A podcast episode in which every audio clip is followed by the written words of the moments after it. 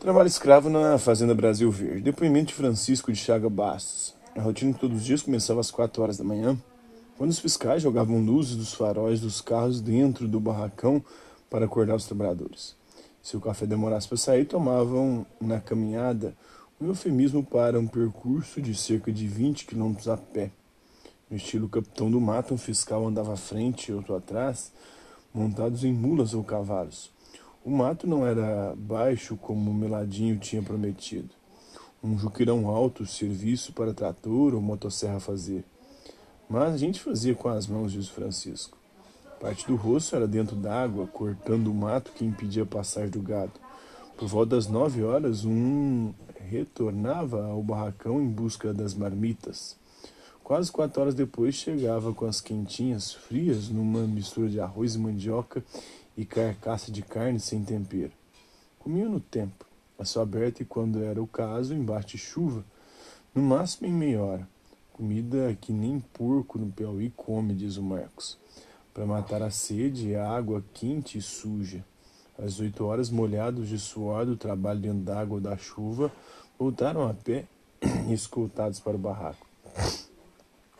Um dos trabalhadores fez a conta de quanto ganhariam por dia, 75 centavos de real. É, histórias de um país que não superou o trabalho escravo. Depoimento de Luiz Cincinato. Desconfiei que desde o começo. Viajamos de ônibus, de ônibus de trem sempre à noite. Imagino que era para ninguém ver. E olhando para o meladinho e pensando, eu fui vendido. Ele olhava para nós, sorria, parecia que estava rindo da nossa cara. A última vez que viu o Meladinho, ele estava colocando um maço de notas no bolso. Depois falou que ia sair, voltava na cesta e desapareceu. A vida na Fazenda Brasil Verde era sofrimento. A gente comia no tempo, a céu aberto. Quando chovia, dava menos gosto ainda, ficava tudo aguado. A fome dói, por isso digo que a comida de lá não era muito ruim. Era mandioca misturada com arroz, era bem difícil de ter carne de gado. Tinha noite que nem tinha. Com dois dias de trabalho, Fabiano concordou comigo. Nunca falei o que vivi naquela fazenda para nenhum dos meus filhos.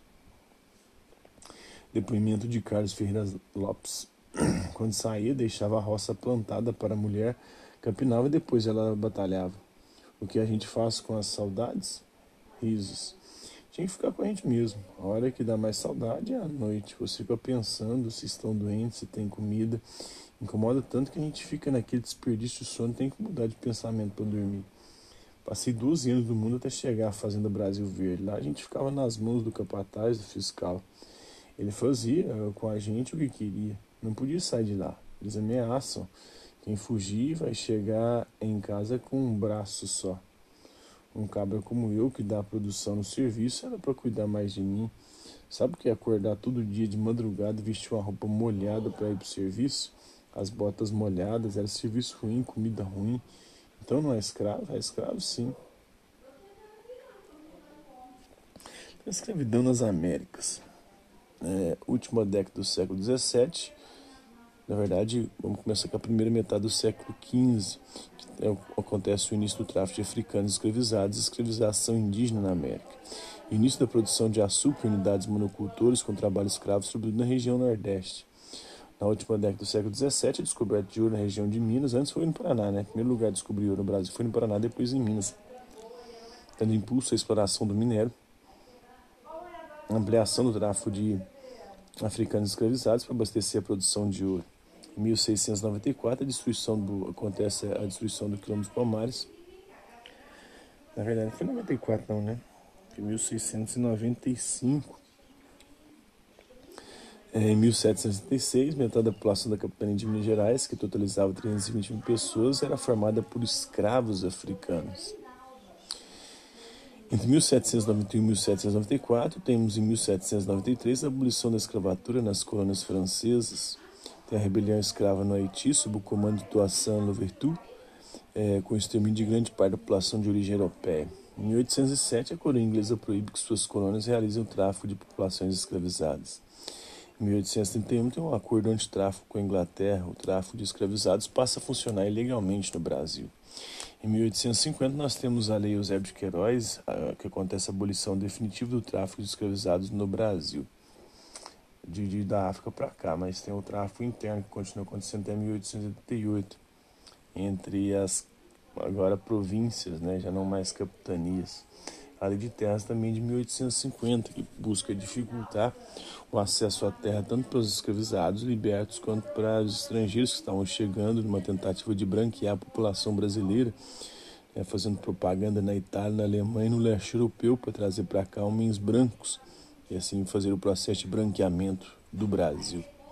Em 1865, fim da Guerra de Secessão nos Estados Unidos, libertação das populações escravizadas. Em 1871, é feita a Lei do Ventre Livre, os escravizados nascidos a partir da data de promulgação da lei seriam livres. Entretanto, os senhores ainda poderiam utilizar o serviço deles até os 21 anos de idade. Em 1885, é aprovada a Lei dos Sexagenários, a libertação dos homens escravizados maiores de 60 anos Homens com menos de 65 anos deveriam prestar mais três anos de serviço ao seu senhor. Em 1888, nós temos a assinatura da Lei Áurea, com a abolição da escravidão, da escravatura no Brasil, a escravidão torna-se, a partir desse momento, ilegal.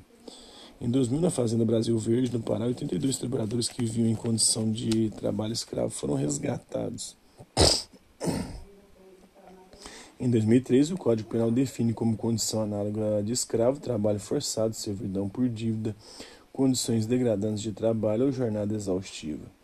Tem o lançamento do primeiro Plano Nacional para a Erradicação do Trabalho Escravo. O trabalho escravo voltou a acontecer, né? Começa em 2003 uma luta contra o trabalho escravo no governo Lula e do PT de esquerda. Existia antes disso, em 90, é, na década de 90 com o FHC, com o Itamar Franco, na época ditadura militar, e voltou a acontecer recentemente com o Bolsonaro.